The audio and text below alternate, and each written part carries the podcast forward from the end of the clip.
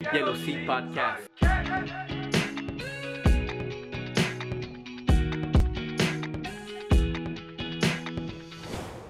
Hey, salut. Ça va? Ça va très Ça bien. Je vous présente tout le monde. Lilian Wolfersberger de chez Distillerie de Montréal. Pas mal, t'es un des rares à pouvoir le prononcer tout bien. Ouais, je sais. Je me suis pratiqué devant le miroir. C'est bon. en plus, j'allais te demander est-ce que je l'ai bien dit? non, c'est vrai, c'est bien. Mais hey, euh, je te remercie d'être euh, dans cette émission spéciale qu'on fait aujourd'hui. C'est euh, du Yellow Sea Podcast. On peut, on s'est dit qu'on veut faire quelque chose de différent dans le sens que on veut que la marque, le branding derrière le podcast puisse se promener, voir des choses différentes, changer de décor, mais garder sa saveur, son authenticité. Puis euh, c'est super intéressant d'avoir accepté notre invitation. Euh, On était content de vous recevoir. mais avant tout, je voudrais euh, remercier euh, toi quand on s'est parlé la première fois. Je t'ai présenté le projet du, du podcast, comment ça allait être, puis tu as cru en nous. Tu as cru au projet, tu as aimé l'idée. Ouais, J'ai beaucoup aimé. Puis j'aime ça qu'ici, on se retrouve, je pense, j'ai calculé cinq mois plus tard. On est ici Ah, on était en plein Covid. Ouais. C'était vraiment. C'était avec les, les vous êtes masques. venus, je me rappelle, il y avait de la neige. Ouais, ouais. La voiture avait du mal à reculer pour qu'on puisse mettre des bouteilles dedans. Non, non, c'est euh, Mais non, c'est un beau excellent. projet. Vous êtes bons, les gars. c'est- Il faut continuer. euh, nous, on aime ça. On aime ça travailler avec le local. Et puis, surtout, moi, ce qui m'avait plu à l'époque, c'est que vous m'aviez dit on a goûté euh, des alcools. Et puis, euh, Vous étiez les meilleurs. merci. Ben, ça, en fait, tous les alcools qu'on a goûtés, c'était. tu On en avait essayé une coupe, puis on est tombé sur Rosemont. Puis encore, une description que je fais beaucoup, pourquoi on a choisi de Rosemont, puis je voulais vraiment qu'on collabore ensemble. C'est que, euh, comme dans un épisode, on avait dit que j'ai remarqué que vous avez des saveurs, des épices. Euh, c'est c'est très différent en termes de recettes dans vos alcools. Puis je trouve que ça ressemblait beaucoup à notre personnalité en termes d'équipe, de podcast aussi. C'est vrai. Est-ce que c'est toi qui monte, qui fait toutes les, les recettes? Tout, oui. C'est moi qui fais toutes les recettes. Comment vient l'inspiration d'essayer de découvrir quelque chose de nouveau? C'est-tu difficile ou c'est juste qu'à un moment donné, tu dors puis tu es comme, hey, j'ai essayé cet ingrédient-là parce qu'il y, a des- Ça, il y a des épices assez exotiques. ça dépend, je te dirais, ça dépend des alcools. Quand euh, ça doit être boisé, c'est, ça va être le bois qui va dicter un peu euh, la ligne directrice. Comme un whisky, tu n'as pas beaucoup de marge. Tu, sais, tu, tu Mhm. veux boiser, euh, tu dois le laisser trois ans en tonneau. euh, Après, tu fais des assemblages, tu vois un petit peu comment ça évolue. Mais tout ce qui est gin, là, c'est libre cours à l'inspiration. Quand c'est une vodka, tu, tu dois te coller à la Ouais. vodka. Ça doit rien goûter, ça doit rien sentir, ça doit être clair comme de l'eau. Donc, il faut faire un alcool quasiment neutre, mais qui est agréable. Donc là, on a travaillé avec l'eau d'érable.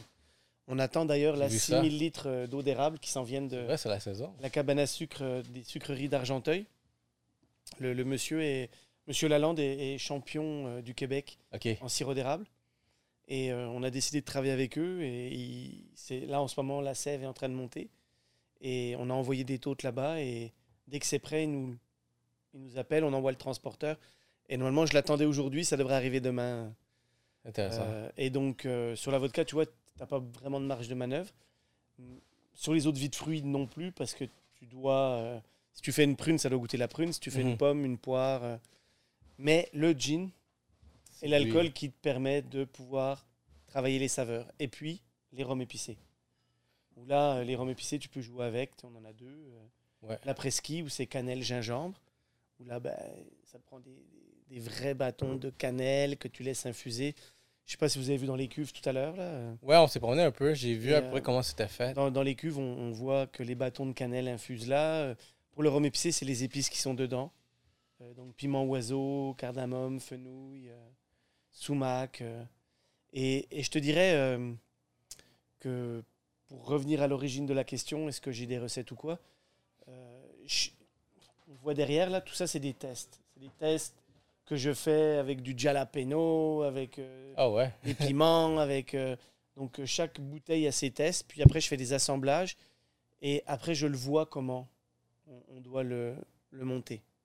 Donc, une fois que j'ai trouvé la maquette, en quelque sorte, le, le- la recette, mais après, j'essaie de le faire. Mais c'est très compliqué de partir d'une maquette et de dire qu'après, tu fais 300 caisses. C'est comme en cuisine. Si tu fais un repas pour 5 personnes versus un repas pour 100 personnes, tu vas pas mettre x 5 Mhm. de sel x 5 de poivre, tu dois l'ajuster. Et c'est là qu'est tout le, le- on va dire, l'art du, du distillateur, du bouilleur de cru, c'est d'être capable de faire une recette qui, qui tienne la route sur un gros volume, mais qui aussi soit la même à chaque fois. Ça prend combien, de- combien d'essais tu fais environ pour euh, avoir une recette? Admettons, on prend le, le rhum épicé. Ouais.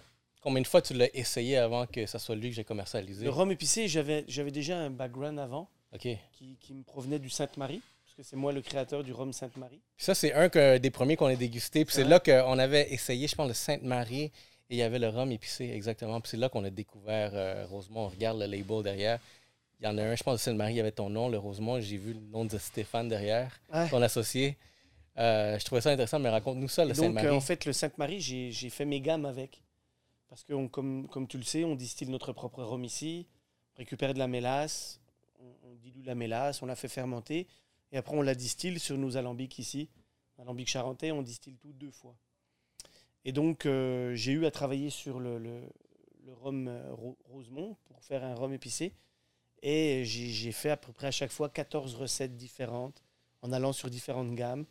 Puis à un moment donné, j'ai commencé à, à resserrer comme un entonnoir, Mhm. hein, à resserrer, à voir les, les ingrédients qui ressortaient, qui étaient agréables et tout et tout. Et puis, euh, je suis arrivé sur une, une dynamique de trois ingrédients, quatre épices.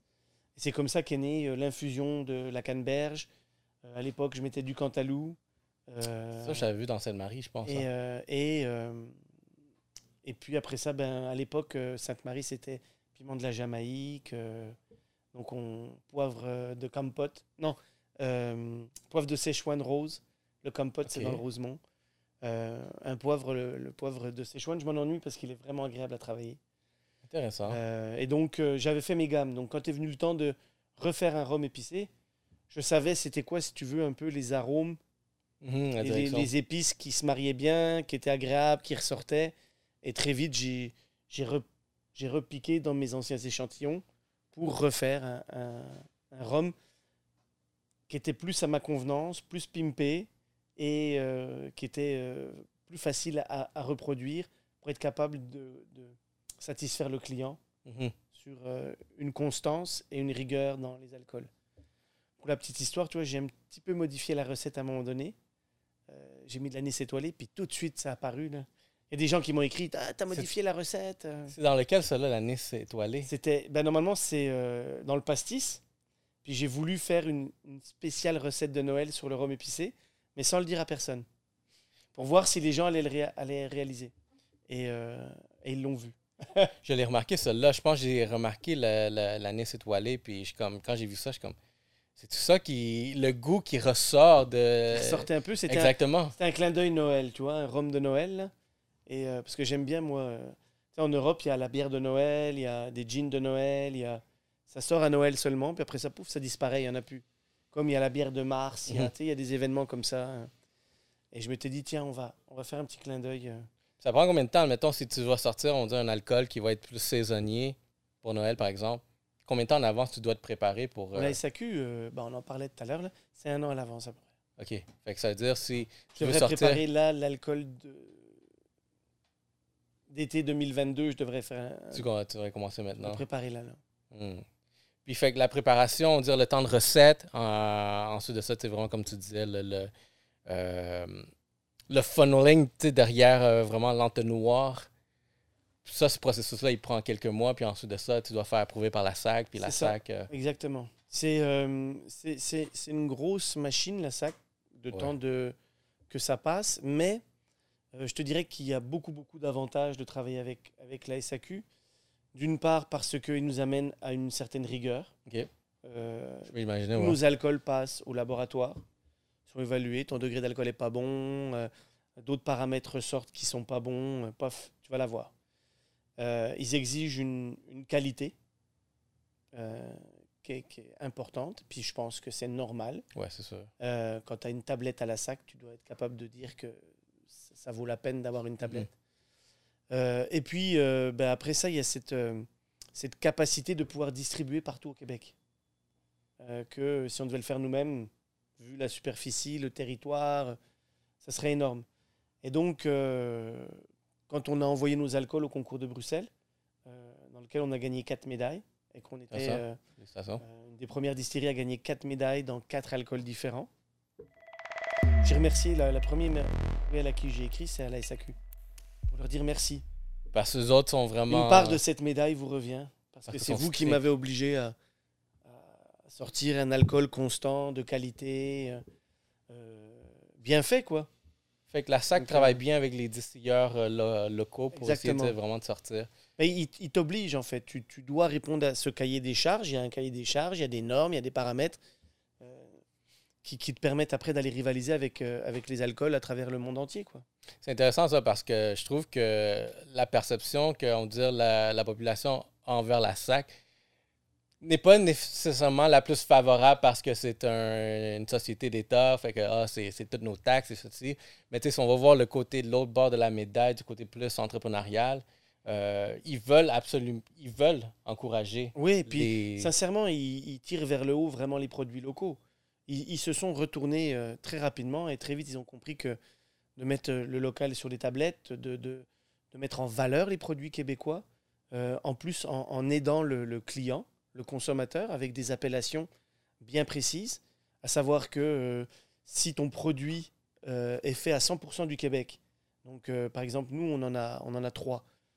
La pomme, si elle est faite 100% au Québec, que tu la distilles, que tu la fais fermenter et tout et tout, euh, c'est origine Québec. Ça, c'est à peu près, euh, je ne sais pas si je me trompe, mais 2 à 4% des produits à la SAQ sont origine Québec. Donc ça veut dire que 100% tout provient du Québec. Ok. D'accord? Après, tu as élaboré au Québec, euh, fabriqué au Québec, élaboré au. Québec. Donc, tu peux acheter une base d'alcool, tu peux faire infuser tes plantes, tes baies dedans, tu le distilles, et ça, c'est fabriqué au Québec ou élaboré au Québec. Et puis après, tu as, donc il faut le distiller, d'accord? Il faut quand même faire un processus, une préparation. Puis après, tu as tous ceux qui achètent de l'alcool, achètent des arômes, achètent de l'eau, mettent du colorant, peu importe. Et ça, c'est embouteillé au Québec. Ok. Ouais, ça, Et donc, le consommateur commence à, à réaliser de qu'est-ce qui est fait 100% au Québec, qu'est-ce qui est euh, pas 100% québécois, mais avec énormément de travail, et qu'est-ce qui est fait euh, comme embouteillé. Quoi. Et, et ça, ça, ça aussi, ça amène, ça aussi, c'est la SAQ qui est capable de pouvoir un peu euh, démêler euh, euh, les différents types d'alcool produits au Québec. Et, et ça aussi, ils l'ont fait en... Quand ils ont pris la décision, ça, mais ça s'est fait mais hyper rapidement. Quoi. On a dû lister tous nos produits, dire exactement de ce que c'était, et puis euh, paf, on est allé de l'avant. quoi. Hmm, Donc, intéressant. c'est c'est intéressant pour le client aussi. Puis comment tu comment vois-tu vraiment, mettons, ça fait combien d'an- d'années que Distillerie de Montréal existe jusqu'à présent? Nous, fait- euh, on a eu notre permis en 2013. fait... que là, ça fait, on est rendu à 8 ans. Ouais, exactement. Donc, euh, ça fait 8 ans. Euh, on, on- on peut dire que, tu sais, on fait des rhums depuis quasiment le début, de l'érable depuis le début. Euh, toi, les rhums, on n'a pas le droit d'avoir origine Québec, parce que la mélasse vient pas du Québec. Donc, mais pourtant, on fait tout de A à Z. Euh, alors qu'il y en a d'autres qui vendent du rhum, il n'y a pas de distillation, il n'y a pas de fermentation, il n'y a rien du tout. Ils achètent une base de rhum, mettent de l'eau, des arômes, et ils ont... C'est embouteillé au Québec, mais Mhm. tu comprends on- je trouve, euh, j'ai remarqué aussi quelque chose d'autre, euh, que quand nous autres, on a commencé notre projet, notre podcast, puis tout, c'était beaucoup pour essayer de faire la promotion locale. Puis, euh, puis c'est là qu'on a découvert Rosemont, mais entre autres, on a remarqué que quand on s'est lancé vers, hey, on va aller peut-être dans la place la plus facile où être trouver vraiment peut-être des découvertes à la SAC, on a commencé à découvrir tout plein d'alcool. Puis soudainement, on s'est rendu compte qu'il y avait beaucoup de distilleurs locaux qui. Toi, comment as-tu vu vraiment une croissance de. Il y a eu une explosion de, de- de distillateurs euh, depuis, euh, allez, je dirais, les cinq dernières années. Moi, j'ai eu euh, le, le- le premier permis de microdistillerie après euh, Michel Jaudoin. Michel Jaudoin, c'est le premier. C'est comme celui qui a ouvert la voie, c'est euh, c'est lui qui a, qui a fait la première demande de microdistillerie. Il y avait d'autres distillateurs au Québec, mais des distillateurs euh, de, de grosses quantités, d'accord Cosby, qui, qui font Capitaine Morgan, qui font... Ouais, ça, c'est les. D'accord Et la microdistillerie, c'est vraiment Michel Jaudoin qui l'a qui l'a amené. Et puis moi, j'ai eu une première microdistillerie dans les cantons de l'Est, à West Brom, avec mon ami euh, de toujours. Euh, on, a, on a monté une, une microdistillerie et on a eu le permis DI 024. On est rendu, je pense, à euh, là maintenant DI. J'ai vu l'autre jour 78 sur une bouteille. Ça, Ah. C'est le permis de distillateur. Donc ça veut dire qu'il y en a eu 50 après 54. moi depuis que j'ai eu mon permis de Ça distillation fait 2009. 2009. Puis là, là, je parlais à ton associé, j'ai parlé à Stéphane Dion. Je commençais à en apprendre un peu euh, comment vous êtes venu. Raconte-moi l'histoire de comment vous êtes venu, parce qu'il m'a parlé de. Vous connaissez du secondaire. Il Euh, me parlait que. en fait. L'université de L'université. Il m'a parlé de toi, tu étais la personne avec qui faisait des tests. Ouais, j'avais toujours des alcools sur moi. J'avais toujours des petites bouteilles, ça s'appelle des fillettes en France. Là. OK? Et puis ben, moi, je revenais de France où j'avais monté un alambic ici. Là, normalement, je devrais pas le dire. Mais je distillais, euh, je distillais au fond des bois avec, euh, avec un ami. Qui avait, ses parents avaient un chalet euh, à. bah, je vais pas dire le nom. Mais euh, on faisait ça et on faisait ça toujours à Pâques. Là. D'ailleurs, c'est pour ça que Pâques arrive et je lui dis on refait-tu euh, une distillation clandestine comme on faisait avant? Mais bon, évidemment, avec tous les appareils que j'ai ici maintenant, on va plus le faire. Mais c'était un peu la blague. Et j'allais distiller euh, des- des- au fond des bois du bleuet, de la canneberge, de la pomme, de la prune, de la poire. Parce que moi, c'est mon savoir-faire que j'ai de ma famille Mhm. et euh, que je fais depuis que j'ai euh, 18 ans. Tu vois, j'en ai, j'en ai 46 là et euh, ça, fait, ça fait bientôt plus de 20 ans, euh, 20, 28 ans, que, que je réalise des alcools. euh.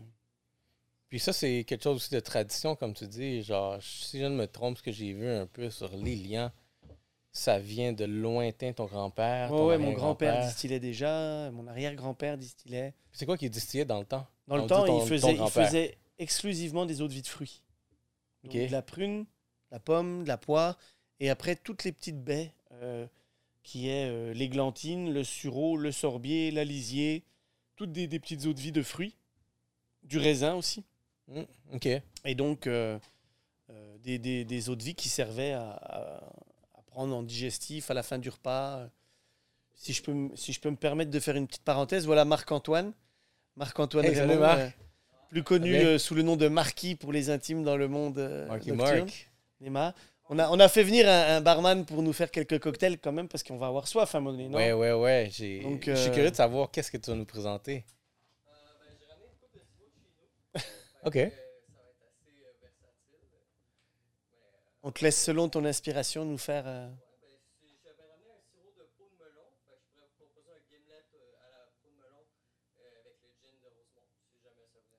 Moi, je vais pour tout ce que tu me donnes. Ça nous intéresse certains. Moi, je suis définitivement ouvert. Mais quelque chose, c'est intéressant aussi, je me posais des questions. Euh, pastis. Le pastis, alors en fait, moi je viens d'une région en France qui est, qui est la Franche-Comté, où euh, il y a une très grande tradition des anisés, les alcools à l'anis. Euh, L'absinthe était faite là avant, était fait en Franche-Comté, notamment à Pontarlier. Pontarlier, c'est là où est née la famille Émile Pernod. Pernod, le fameux Pernod Ricard, vient de Pontarlier. Donc ils ont toujours travaillé l'anis. Puis l'absinthe va être, va être interdite de production par l'État français parce que euh, dangereuse pour la santé, parce que dans l'absinthe, il y a une molécule qui s'appelle la thuine. La thuine est une molécule qui peut te rendre un peu, un peu fou. Ça, Ça- c'est lui qui faisait euh, comme hallucino- hallucinogène. Mais sauf que, pour la petite histoire, il faut quand même résumer qu'il la buvait à 90 degrés. Donc, tu as beau mettre de l'eau. à un moment donné, quand tu t'envoies 3-4 verres, c'est sûr que tu vas halluciner. commences à voir. Mais bon, ça nous a donné des tableaux à la Van Gogh, euh, ça nous a donné des poèmes de Baudelaire, ça nous a donné euh, l'Assommoir euh, de aller dans les autres mondes, il faut explorer. Donc euh, voilà.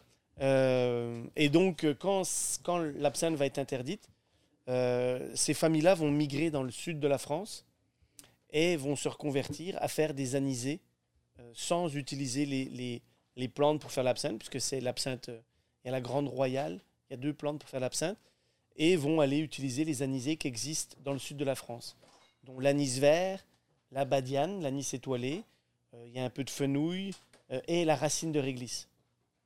Et, donc, moi, en Franche-Comté, il y a certaines familles qui sont restées, qui ont continué à faire des, eaux de vie, de, fruits, mais aussi des anisés. Et notamment l'anis pontarlier. Hmm. Et l'anis pontarlier, si tu veux, c'est un peu le concurrent de Ricard, sauf qu'à la différence de Ricard, qui est un assemblage de différents anisés, l'anis pontarlier est juste fait d'anis vert. OK. Et, et donc, euh, j'ai une tradition d'anis euh, euh, dans la famille qui, qui fait qu'on on a tous bu. Ça s'appelle un pont. C'est un anis pontarlier. Quand tu vas au bar, tu dis deux ponts pour toi et ton chum. Là, puis le barman, il sait qu'il te sert un pont. C'est- C'est Armand Guy qui fait ça comme. comme euh, Puis un pont, c'est. C'est quoi C'est comme un shot? C'est comme non, c'est comme un, un pastis. Donc tu le mets, euh, tu mets euh, un volume de, de pont pour euh, trois volumes d'eau ou quatre volumes si comment tu l'aimes quoi. Puis c'est combien de pourcentage? Il est à 45% d'alcool. Ok. Ok, fait que c'est bon. Fait que... Puis ça, j'avais vu peut-être euh, la, la bouteille que vous avez, la pastis. Ouais, nous c'est le pastis de Montréal Mm. Puis vous le mélangez avec de l'eau. avec de l'eau et de la glace. C'est tout? C'est tout. Ça goûte quoi? Je suis curieux. Ça J'ai goûte pas... l'anis. Bah, on va on va t'en faire goûter un. On va tout après, goûter aujourd'hui. Hein. On va tout goûter. C'est euh, c'est à l'anis Pontarlier. Euh, je sais pas si on a du pastis ici. Ah ouais, on en a un là. On pourra. Ben, Marc Antoine va pouvoir nous faire quelques pastis. Parce qu'au début, je regardais ça, je me posais, parce qu'on dirait que c'était dans une bouteille de vin. Je suis comme, vous êtes-tu rendu dans le vin aussi? Non, non, non. Donc le pastis, en fait, c'est le pastis, il doit être dans une bouteille un peu euh, foncée parce que sinon, la, tu sais que la lumière oxyde les alcools. Normalement, tous les Ah. alcools devraient être dans des, dans des bouteilles foncées. hein. Ah, que- J'en apprends. Parce que la, euh, la lumière oxyde ton, ton alcool et, euh, et tu, tu, tu perds à la fois de la couleur, de la saveur. Donc euh, c'est pour ça qu'on devrait tout le temps, tout le temps être en bouteille foncée. Euh, et donc le pastis, en fait, c'est la boisson que tu bois l'été en jouant à la pétanque barbecue. Hmm. Et quand tu vas au parc La Fontaine, tout ça, là, c'est tous des buveurs de pastis. C'est ça qu'on va voir sur les tables de la fontaine. On s'en va vers ça, là. J'annonce, je donne une info pour cet été, là. Ah. La distillerie de Montréal va envahir les parcs de pétanque. D'ailleurs, je vais même venir défier les joueurs de pétanque. Fait que toi, t'es un S'ils pro. du- gagnent, ils gagnent une bouteille de pastis. Fait que ça, c'est ton sport. C'est mon sport. Ah, that's it, that's it. C'est mon sport. Tout français, normalement.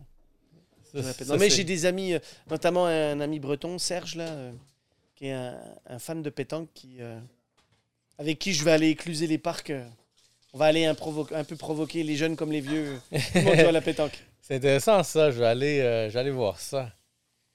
Puis, tu sais, vous ici, là, en ce moment, où est-ce que vous êtes, euh, où est-ce que vous dirigez avec Rosemont? Parce que je trouve que la, la marque commence à sortir. euh, Avec- la variété. Ouais, avec quoi les prochaines étapes? avec, avec les prochaines étapes, avec Rosemont, on veut, on veut surtout être capable de s'établir comme une maison qui fait pas de concessions. C'est-à-dire qu'on coupe jamais les coins ronds. Si l'alcool est pas bon, ça sortira pas. Si euh, moi j'en suis pas fier, il sortira pas.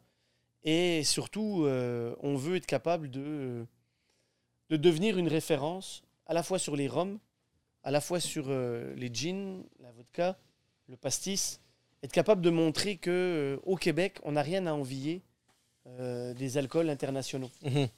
et que non, on ne pourra jamais faire un cognac parce qu'on n'a pas les raisins pour, mais on est capable de faire une tequila.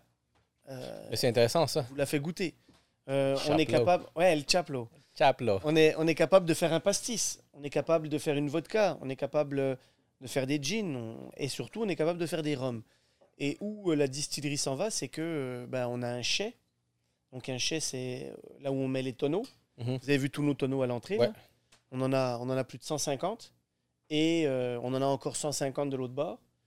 Et euh, l'idée, c'est d'être capable de laisser vieillir nos alcools maintenant aussi. Et puis de sortir des small batch en produits exclusifs où on va sortir un rhum 5 ans d'âge, un rhum 7 ans d'âge, un rhum 10 ans d'âge.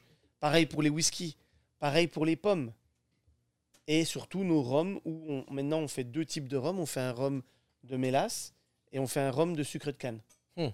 Puis ça, c'est une question que j'avais aussi. Je me demandais si vous aviez genre ce type d'alcool-là que on va voir seulement sortir dans quelques De années. quelques années. Ça, ça veut dire que ça, vous avez déjà commencé le long. Ouais, oui, ben oui. Moi j'achète des tonneaux à tous les ans. T'as-tu hâte?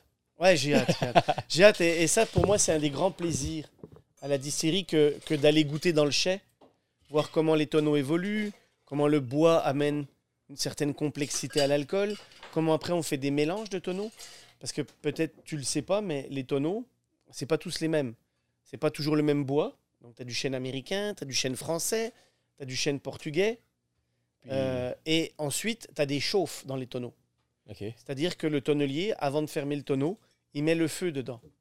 OK, OK, OK, ouais. Puis Et ça, c'est en fonction de le- s'il le met une minute, deux minutes, trois minutes, quatre minutes, c'est toast numéro 1, 2, 3, 4. Et en fonction de comment le, le bois est brûlé, il va aller donner des tanins, des arômes à ton alcool qui sera pas le même s'il est brûlé d'une autre manière. OK. Puis, mais on va dire le, le rose, euh, le rosemont euh, rhum épicé, lui, c'est quoi il, passe, ça? il passe en tonneau, il passe en tonneau de chêne américain. OK. Fait Puis- québécois. Puis le- la, la brûlure en dedans, c'est combien? On a un toast, degré? on a un toast, là je donne des secrets de fabrication. Ah, ah, OK, c'est bon. on, a un ah toast, euh, ça. on a un toast 1 et 2. ah, On veut pas trop de boisé non plus. OK. Ça serait quoi, on va dire, un, un exemple d'un un rhum qui va être trop boisé, qu'on connaît, qui est commercial, ça, se peut- ça existe pas trop, non, parce Non? que normalement le travail du maître de chess, c'est d'être capable de, de- de faire des assemblages pour aller chercher les tanins.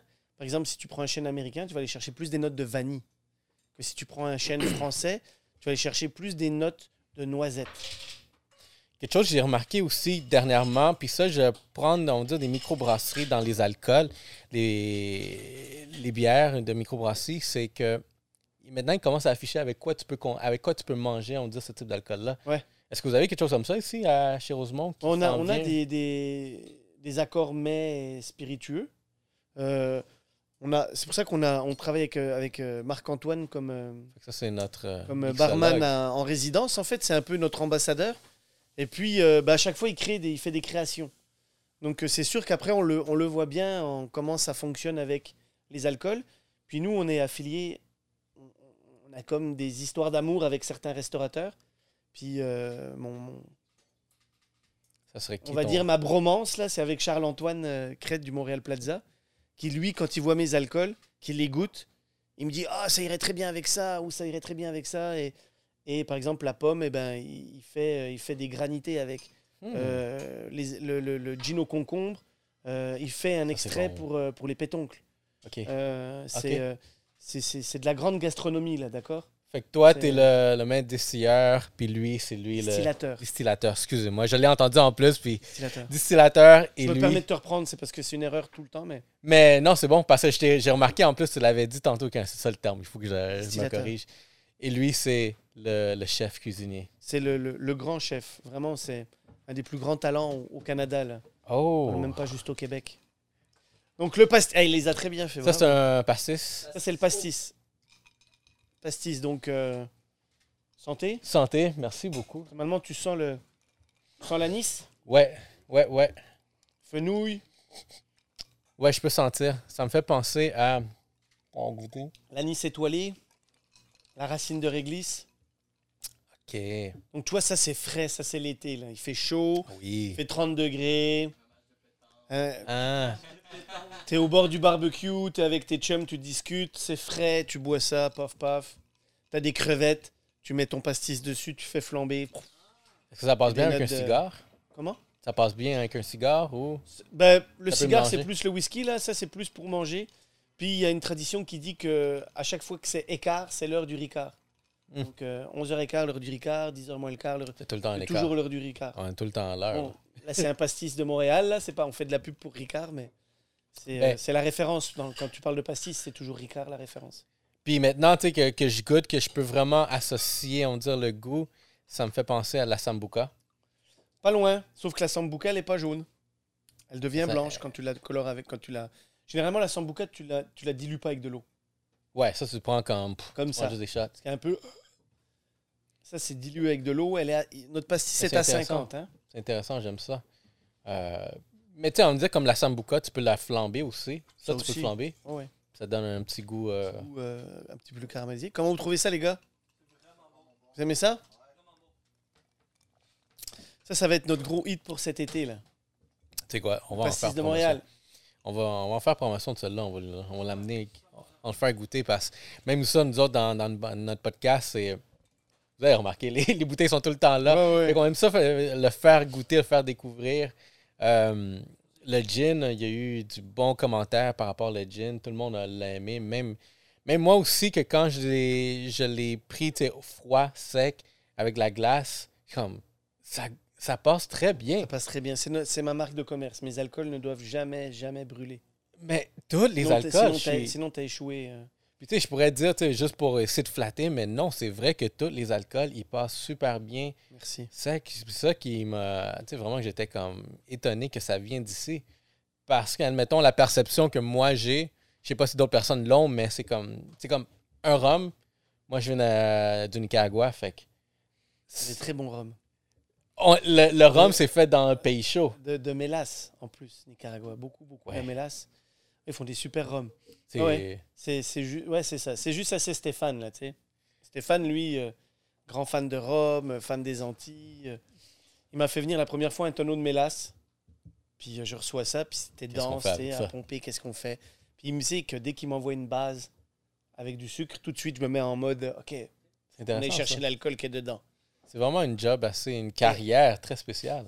Et, et là, la première fois qu'on a fait nos tests, là, c'est sorti, on a fait OK, on a quelque chose là. Et donc c'est pour ça que nous, depuis, euh, depuis maintenant presque 6 ans, 7 ans, on va dire, là, on, fait du rhum. Là. On fait du rhum. Comment, comment penses-tu que, mettons, au Nicaragua, c'est le fleur de cagne, la- l'alcool? Ouais. En République, a Brugal. Comment tu penses que c'est eux, ils, ils te voient voir un, un Canadien, Quand, quand, euh, quand je. un rhum canadien, c'est comme ça qu'ils vont l'appeler. quand je les, quand je les côtoie euh, dans, les, dans, les, les sommets euh, internationaux, dans les dégustations, dans les, euh, tous les pays euh, producteurs de rhum, là, à chaque fois ils disent Mais il n'y a pas de rhum au Canada. tu Est-ce que t'es comme le underdog? T'es Un comme, ah, irrite-toi, là. T'es Et- comme, ah. Et donc, de- d'avoir gagné la médaille d'or au concours international de, des spiritueux, de- au concours mondial des spiritueux de Bruxelles, a comme fait. Ok, là, il vient. On était à la même table qu'eux. là. Costaricains, euh, Nicaraguayens, et tout ça, là. On était à la même table qu'eux, là. Puis bam, on va chercher la, La la médaille d'or. Puis là, ils ont comme fait. Là, il goûte. Ok, là, ils goûtent, puis là, ils font. Ok, il y a quelque chose, là. C'est. euh, Donc, tu vois, autant nous, on vient en, en tant qu'underdog et puis euh, dire, boum, les gars, surveillez vos arrières, là, on s'en vient. Ben, c'est intéressant, ça. Surtout avec des. Là, on va commencer à sortir des, des rhums vieillis. On a des, des 26 mois, des 36 mois, euh, qui, toi, qui sont en test, que je pourrais vous faire goûter après, euh, qu'on a soutiré des tonneaux. Euh, Il y, a, il y a des belles choses qui s'en viennent, là, avec des notes de caramel salé, euh, des notes de salinité, avec des tonneaux qu'eux n'ont pas forcément accès. Et Mm. puis surtout, nous, on a un climat qui nous permet de faire vieillir nos alcools. Je sais pas si tu as vu le chai et dehors, vous savez, les Mhm. tonneaux, là, sont juste sur le. le- C'est exprès qu'ils sont là. C'est pas Ah parce qu'ils manquent d'espace. Non, non, c'est exprès. Pourquoi? Parce que ils, ils subissent des chocs thermiques constants. Là. Ah ouais, puis ça, c'est... Parce que chaud, froid, chaud, froid, que je suis sûr qu'un rhum au Costa Rica est, est jamais amené à des moins 20 comme nous on l'a eu pendant euh, deux semaines. Là. Fait que là-bas, c'est... Comprends Là-bas, c'est c'est vieilli à une température de plus 30, on va dire. là. Et là, ici, nous, on amène des, des chocs qui fait que l'échange thermique dans le tonneau est beaucoup plus grand. Donc, amène un, un certain vieillissement qui va être différent des, des, des rhums au soleil. Intéressant, ça, comme dynamique. Euh, mais j'aime ça. J'ai hâte de voir ça, le, le, le 3, 5, 7 ans. Moi, je suis un gros fan de rhum. Mais celui-là que j'ai été très... euh, que j'avais hâte, c'est le tequila. Là, là, c'est une autre game parce que, encore là, la perception on dire, du consommateur régulier, c'est comme, ben, la tequila, ça vient du Mexique. Mais non, la tequila, genre, qui vient du Québec. Fait que là, quand tu vas aller au sommet avec les autres producteurs des tequila, ils vont te regarder de la même façon. Non. Sauf qu'on va pas pouvoir l'appeler. Ah, tu veux pas l'appeler? Ah, On va l'appeler Ouais. eau de vie d'agave. là. Eau de vie d'agave. Comme on peut jamais présenter un calvados ou présenter, mais on va la présenter en eau de vie d'agave. Est-ce que, admettons, vu que tu l'appelles eau de vie d'agave, c'est comme la- l'appellation, on dire, le, le- le- le nom tel quel, est-ce que, qu'est-ce que ça prend pour, on dire, toi, tu décides, comme, tu sais, quoi, je veux lui donner, on dire, sa marque, comme tequila, comme champagne? Euh, ça prend que tu dois ob- obligatoirement le faire dans la région d'appellation. Est-ce que la matière première doit être poussée ici ou sinon? Non, non, non. Il faut Fait que c'est vraiment juste- que tout provienne de la région délimitée du Mexique. Je pense que c'est la région de Tequila et de Guadalajara. ouais. Et, et ton agave doit venir de là. Ta distillerie doit être là. Et tu dois l'avoir produite sur place. En France, là, si tu veux faire un cognac ou un calva, tu dois avoir une zone délimitée en Normandie pour le calva. Tu dois utiliser un type d'alambic particulier pour le faire. Et tu as le droit de distiller seulement pendant une certaine période. Hmm. Et si jamais tu respectes pas un des trois critères, là. Tu peux pas avoir le nom. tu pourras jamais avoir le nom. Est-ce que tu as des ambitions comme ça, de faire quelque chose ici? On- on- C'est, c'est très, c'est ils ont, encore ils ont voulu, euh, l'association de distillateurs du Québec, ont voulu mettre une appellation d'origine contrôlée sur le- le- le- l'érable, Euh, en l'appelant acérum. Et, et moi, je m'y oppose. Pourquoi? Je m'y oppose parce que justement, je viens d'un pays où euh, la contrainte est tellement, te- est- est- tellement importante que, par exemple, dans ma région en Franche-Comté, on a plein de pommes. On fait du jus de pomme qu'on transforme en cidre et qu'on distille, comme un calva. Mais on n'a pas le droit de distiller du cidre parce que le cidre est uniquement, on peut uniquement le distiller dans la région de Normandie pour le calva. Tu me suis Mhm. Donc, on est toujours obligé de garder des bouts de pommes qu'on met dans notre fermentation pour dire que c'est pas du cidre. Ah ouais, c'est. Et, et donc, d'une part, il y a tellement de contraintes, et d'autre part, si on doit vraiment avoir une appellation comme la sérum, il faut aller alors vers un cahier des charges que tout le monde respecte, Mhm. à savoir utiliser les mêmes levures, la même base, le même alambic, et quasiment le faire à la même période. Hmm. Or, il y en a qui prennent de l'eau d'érable, du réduit d'érable, du sirop d'érable, qui changent un peu tout, tu comprends? Donc, à partir de là, ben, moi, ça ne me tente pas. Euh, pourquoi s'imposer avec des cahiers des charges, des normes, quand il y en a qui vont distiller avec des alambics chinois, il y en a qui vont distiller avec des, des alambics euh, allemands, qui vont distiller avec... On n'a pas les mêmes alambics. Mhm. Fait que si on n'a pas la même machine pour faire de l'alcool, pourquoi est-ce qu'on devrait avoir le même nom? Tu comprends? C'est intéressant ça, puis quelque chose que, t'as, que je voulais, je veux même creuser encore ça, puis tu l'as mentionné, des alambics. Pour quelqu'un qui sait pas c'est quoi, comment tu Alors, le un alambic, en fait, c'est la machine qui te permet d'extraire l'alcool. Donc, une fois qu'on a fait fermenter notre matière euh, sucrée, quoi, euh, une base de, de sucre, une base euh, de sirop d'érable, de pommes, de rhum, de mélasse et tout ça, une fois qu'elle a fermenté, donc que la levure a transformé le sucre en alcool, tu dois le mettre dans une machine qui s'appelle l'alambic, que tu vas faire chauffer. La vapeur d'alcool est plus volatile que la vapeur d'eau. L'eau, ça bout à Zéro degré. Ah, oups. Allez, on fait, un, petit- on dit. fait un petit attends, coup. Attends, attends, euh, 100 degrés. 100 degrés. D'accord? L'eau, elle bout à 100 Je degrés. ça. Mais la vapeur d'alcool, elle, elle bout à 78 degrés 3. OK. Donc, dans l'alambic, tu fais chauffer la matière que tu as fait fermenter. La vapeur, elle monte, elle s'évapore, elle est canalisée, elle passe. Et ensuite, une fois que la vapeur, elle monte, elle passe dans un serpentin ou dans une colonne qui est alimentée avec de l'eau froide. Et donc, ça vient recondenser la vapeur. Et ce qui coule, c'est de l'alcool. Vous avez vu, là, on distille aujourd'hui. Ouais, ouais. Ce qui coule, c'est c'est de l'alcool. Parce que c'est la vapeur d'alcool qui subit un choc thermique avec de l'eau qui reste froide, C- le transforme en alcool. Et tu as mentionné, c'est quoi la différence, on dirait un alambic qui soit allemand, Ben, français, chinois? Par exemple, un alambic charentais comme on a, nous, donc un alambic qui vient de Cognac, qui sert à faire Rémy Martin, Grand Marnier, Neussy. C'est la maison Chalvignac qui les fait. Un alambic charentais, il va avoir certaines particularités, notamment euh, la flamme dessus est, est directe. Donc on Mm. chauffe directement la casserole, euh, la, la- la cucurbite, la marmite. Euh, et on doit tout distiller en deux fois. On distille une première fois, on obtient ce qu'on appelle les brouillis, et on redistille tous les brouillis pour aller chercher ce qu'on appelle le cœur de chauffe. Un alambic charentais, il est fait 100% cuivre. C'est du cuivre de A à Z. Après, tu as d'autres alambics, comme des alambics chinois, qui eux vont être en grande majorité juste du stainless, puis quelques endroits du cuivre. Après, tu as les alambics à colonne, les alambics allemands, euh, Müller, euh, Holstein, qui eux sont des alambics où tu distilles tout en une fois. Hmm. Parce que ça passe par plateau, to- Ok. to- to- ça concentre ton alcool, puis tu le distilles en une fois.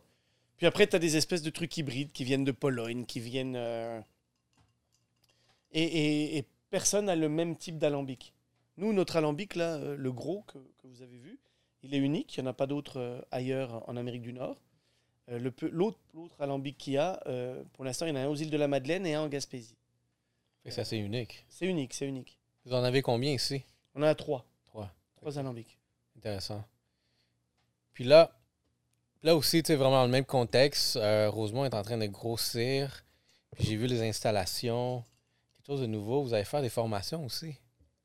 Ça- Est-ce que ça va être toi qui va. Ouais, ça va être, euh, ça va être Marc-Antoine. Ça va être ça, Ça va chef? être euh, des cours, des cours de formation. De, avant, je donnais des cours sur la distillation, tout ça, fait que je vais passer de temps en temps pour, pour expliquer comment ça marche. Les gens vont pouvoir venir euh, voir la distillerie, goûter, puis surtout Marc-Antoine va pouvoir expliquer c'est quoi les assemblages, comment ça fonctionne, et, ça va bientôt faire euh, presque, euh, quoi, presque un an que tu es rentré en pleine Covid. euh, que, que, qui travaille avec nos produits. Donc, il sait exactement comment marier nos alcools pour faire des cocktails. Ça, c'est un monde qui, pour moi, est totalement étranger. Tu vois, je peux te faire un pastis parce que c'est de l'eau des glaçons. Mais après, euh, tu vois, juste, il a dit qu'il allait faire un, un gimlet, là. Ouais, j'ai euh, sirop de melon, dans le fond. euh, moi, j'ai beaucoup travaillé la récupération des ingrédients. Par exemple, euh, l'été, justement, on parlait manger. Tu achètes un melon, tu manges des, de la chair. La peau, on a souvent tendance à l'acheter. Fait que moi, ce que je fais, c'est que je la, je la rince. je la mets dans un bac avec du sucre.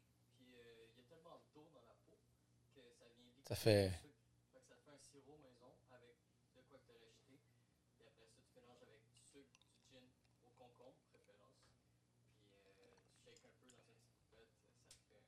C'est c'est sûr, j'aimerais ça avoir un segment sur la mixologie. Des fois, j'aime ça niaiser dans mes médias sociaux pour ceux qui me connaissent. Mais c'est rien de sérieux. comme moi, je suis très amateur, mais là, un, il me parle de. c'est un pro, là. Fait- Exactement. Là, moi, je suis il, a même pas fait, là. il a fait des compétitions et tout et tout. Là. moi, j'allais faire une formation ici.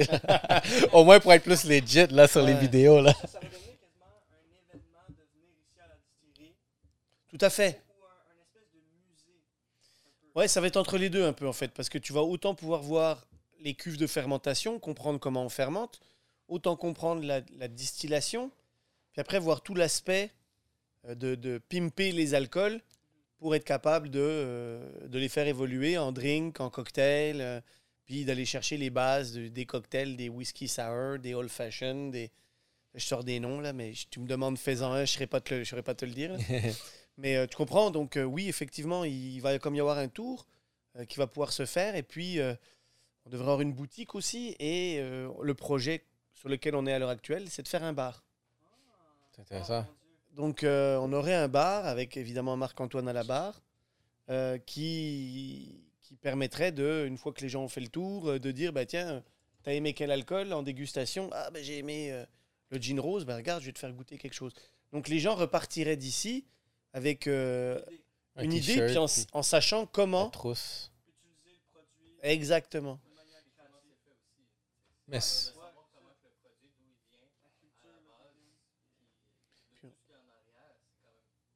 Mais c'est intéressant comme activité parce que moi, je me vois venir ici, admettons, avec ma femme, puis on se fait une activité où est-ce que, hey, on va là, on va apprendre à faire quelques mix, on s'achète une coupe de t-shirts.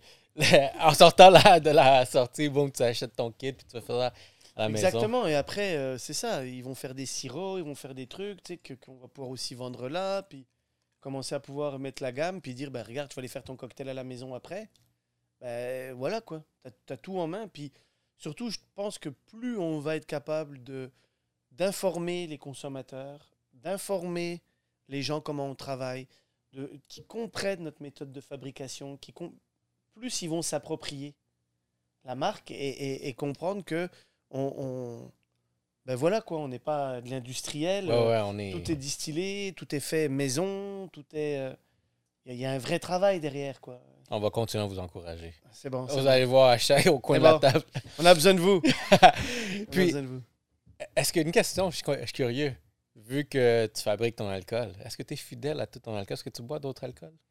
Ah oui, j'en bois, j'en bois d'autres. Comme quoi? C'est quoi Euh, ta- J'ai j'ai certains whiskies que j'aime, que je serais pas capable de faire, comme euh, par exemple le Talisker, euh, qui vient de l'île de Skye. C'est un whisky tourbé, tourbé là, euh, que j'aime boire une fois de temps en temps. Il y a, y a des grands cognacs.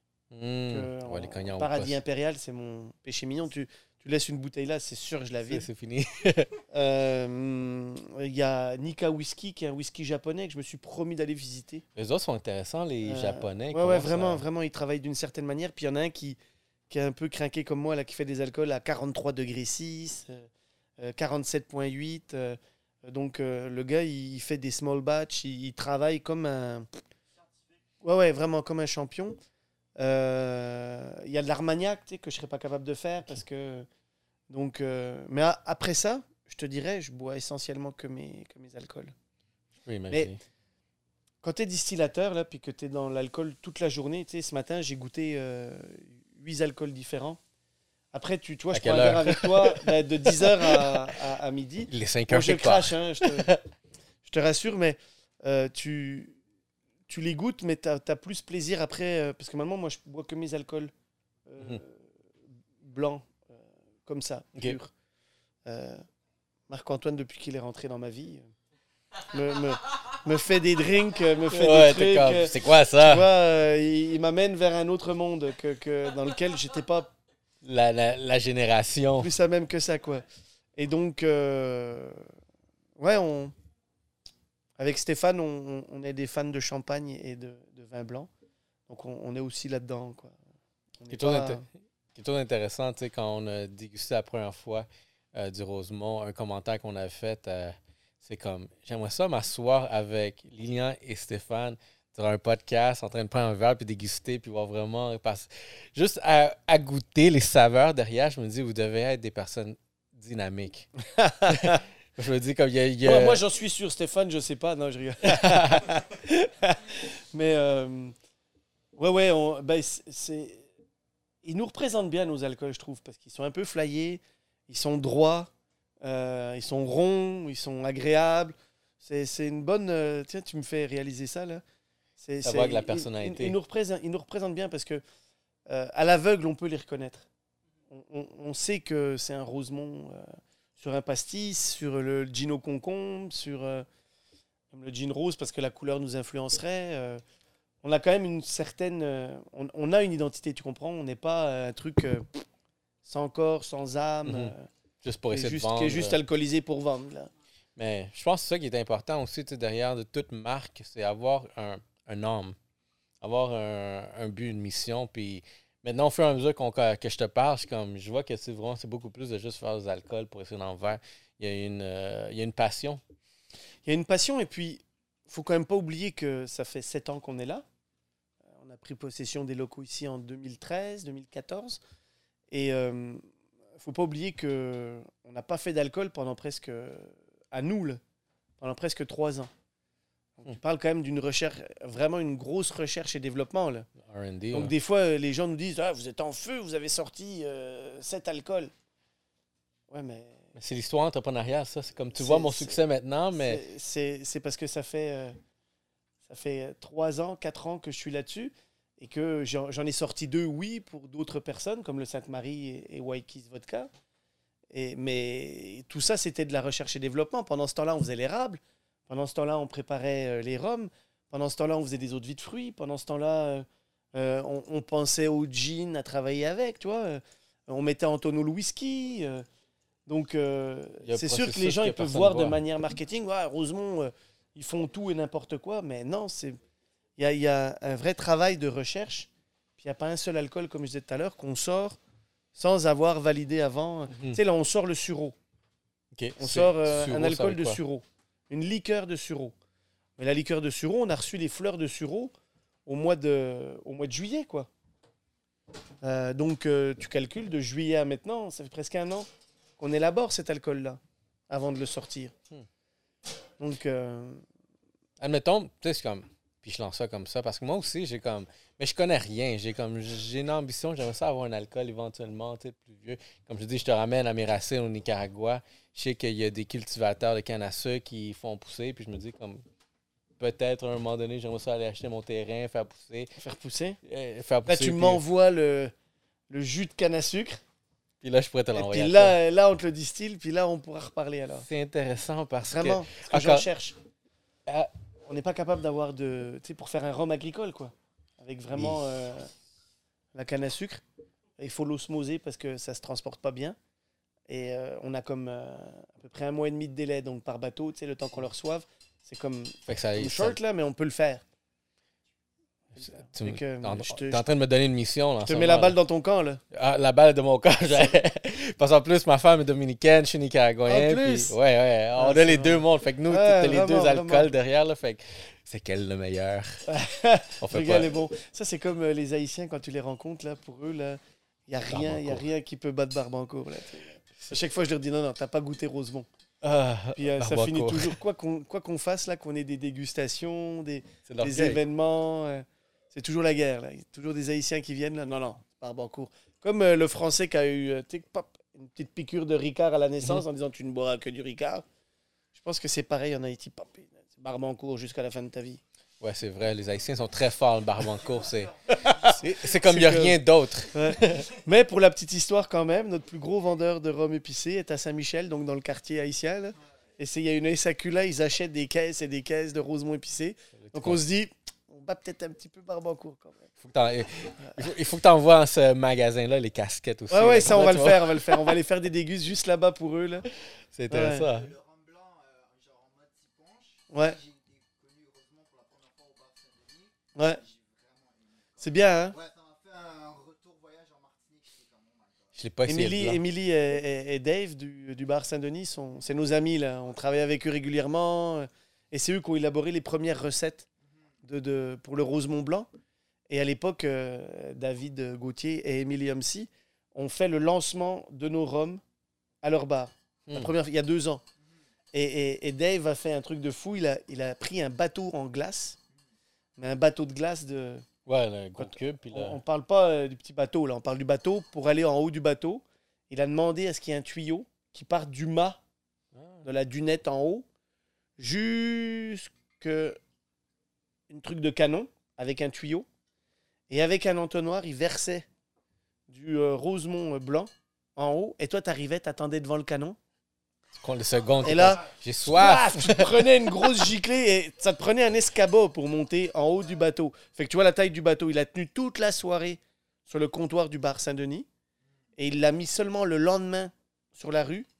Et il, il- il- il finissait, là. Il a fini bateau de Playmobil, là, tu sais, là. Hum. Mais euh, un truc énorme. Et donc, le bar Saint-Denis, je leur tire mon chapeau. J'espère qu'ils ouvrent bientôt. Parce qu'ils ont fait deux recettes. euh, Ils ont fait un capitaine mojito et un, putain. un petit punch avec le rhum blanc qui sont extraordinaires. C'est une de mes recettes préférées, le capitaine mojito. J'en bois et j'en bois. C'est même dangereux. Avec un jus de concombre. C'est vraiment excellent. T'as-tu hâte que les, euh, que les restaurants ouvrent? T'as-tu un événement qui se prépare pour euh, l'ouverture? Bah, on aimerait bien, de- tu vois, justement, euh, avant d'arriver, j'étais au Montréal Plaza avec Charles-Antoine et puis on, on parle de terrasses, de- d'ouverture, de, d'événements, de produits à préparer. De... Oui, on est tous dans l'euphorie, on a juste hâte de. de- Moi, je pense que dès qu'ils vont annoncer que ça va ouvrir, je pense que Montréal va s'en aller. va- Ça va, ça Ça va prendre feu. ça va prendre feu. va- ça va prendre feu. Ça va être comme euh, la Coupe Stanley qui est arrivée en 93. Exactement, exactement. Mais non, j'ai hâte aussi qu'on retourne à, à la normale. Puis euh, c'est bon parce que on a découvert, on disait les alcools, euh, on, a, on a découvert le, le Rosemont durant la période qui faisait froid. Mais là, comme tu nous avais donné euh, l'orange électrique, puis celle-là, pour moi, dans ma tête, c'est comme c'est quelque chose que tu fais durant l'été. Un, un apéro spritz. Ouais, ouais. Puis je l'ai. Regarde, j'ai fait pour Noël. On était confinés, c'est juste moi et ma femme. J'ai inventé quelque chose. J'ai fait. euh, j'ai pris celle-là avec le gin. J'ai mis du sirop de hum, fruits de la passion. Quoi d'autre? Euh, c'est à peu près tout. Puis avec un. Un tonique, quoi. Ouais, exactement. Ça devait pas Ça mal, donnait- ça. Oh! Oh! C'est bon. Ouais. Puis le, le- le goût de fruits de la passion aussi, c'est c'est quelque chose qu'on recherche. J'ai fait des tequilas avec des fruits de la passion. Je pense que ça, je vais faire avec. Euh, expérimenter avec un chapelot. El Chaplo. El chapelot, est-ce que vous Tu allez avoir. redonner des nouvelles? Oui, ah, je vais en faire un. C'est bon. Ah, J'adore les margaritas, fait que je pense que je sais c'est lequel. Est-ce que vous allez avoir une batch limitée de chapelot, admettons, ou ça va être. euh, Pour l'instant, tu vois, là, on a, on a 150 caisses et on envoie 140 à la SAQ. Et euh, on, re- on reçoit de nouveau euh, de la gave euh, dans deux semaines. Donc, on va repartir les fermentations, les distillations. Ça prend combien de temps dès que vous allez recevoir la gave? Que- le temps de, de- de embouteiller, diluer, fermenter, c'est.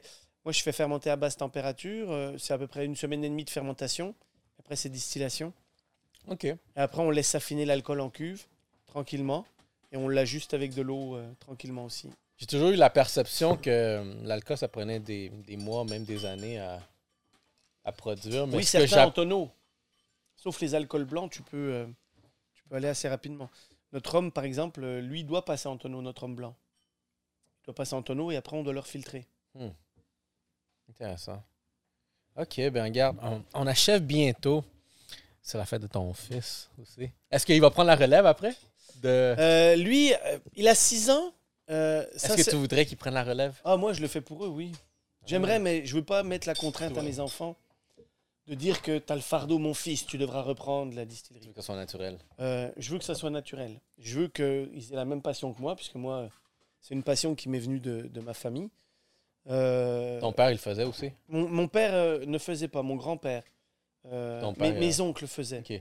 Mon père aidait, participait, mais c'était pas. il euh, parti à boire. C'était, on va pas, c'était, ouais, exactement. Mais c'était pas un tripeux de dire euh, je fais de l'alcool, tu comprends? Ouais. Euh, Autant mes oncles l'avaient, mon grand-père, mon arrière-grand-père était lui euh, à fond là-dedans. J'ai un grand-oncle qui lui, euh, il y a des histoires de pendant la deuxième guerre mondiale, euh, de, de, de- En train de produire. de- ouais, ouais, tout- beaucoup, beaucoup d'histoires là-dessus euh, sur mon grand-oncle. D'ailleurs, toute ma famille me dit c'est, toi qui, qui a récupéré ces gènes là. Tant mieux. Et euh, lui, il faisait cueillir, il était instituteur. Euh, non, en fait, il était, il était curé, mais instituteur aussi au village, quoi. Et il prenait les, les enfants pour aller cueillir. Hmm. Donc, il les emmenait. Chut, Ok, aujourd'hui, on cueille de l'églantine. Tout le monde cueille de l'églantine.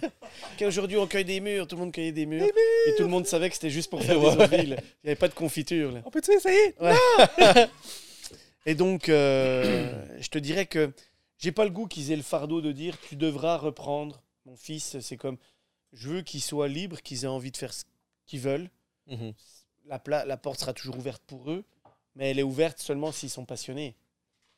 Tu prends pas ça par dépit ou euh, parce que euh, tu te dis tiens, tant qu'à faire, je sais pas quoi faire, je vais faire ça. Non, tu le fais parce que tu en as envie. Parce que sinon, il n'y aura pas d'âme dans tes alcools Mhm. si t'aimes pas ton produit, si, si, si tu crois pas euh, dans tes alcools, si t'aimes pas faire de l'alcool, tu auras un alcool La passion, encore une qui fois. n'aura pas d'âme. Ça, ça sera pareil pour le sport, ça sera pareil pour l'écriture, pour l'enseignement. et, et- et ce que je dis toujours à mes enfants, c'est peu importe le métier que tu fais, si tu le fais, tu le fais parce que tu l'aimes. tu le fais, ouais. Et, et tu le fais bien. Que tu sois plombier, mon fils, électricien ou cordonnier, là, tu, tu- tu- tu le fais bien.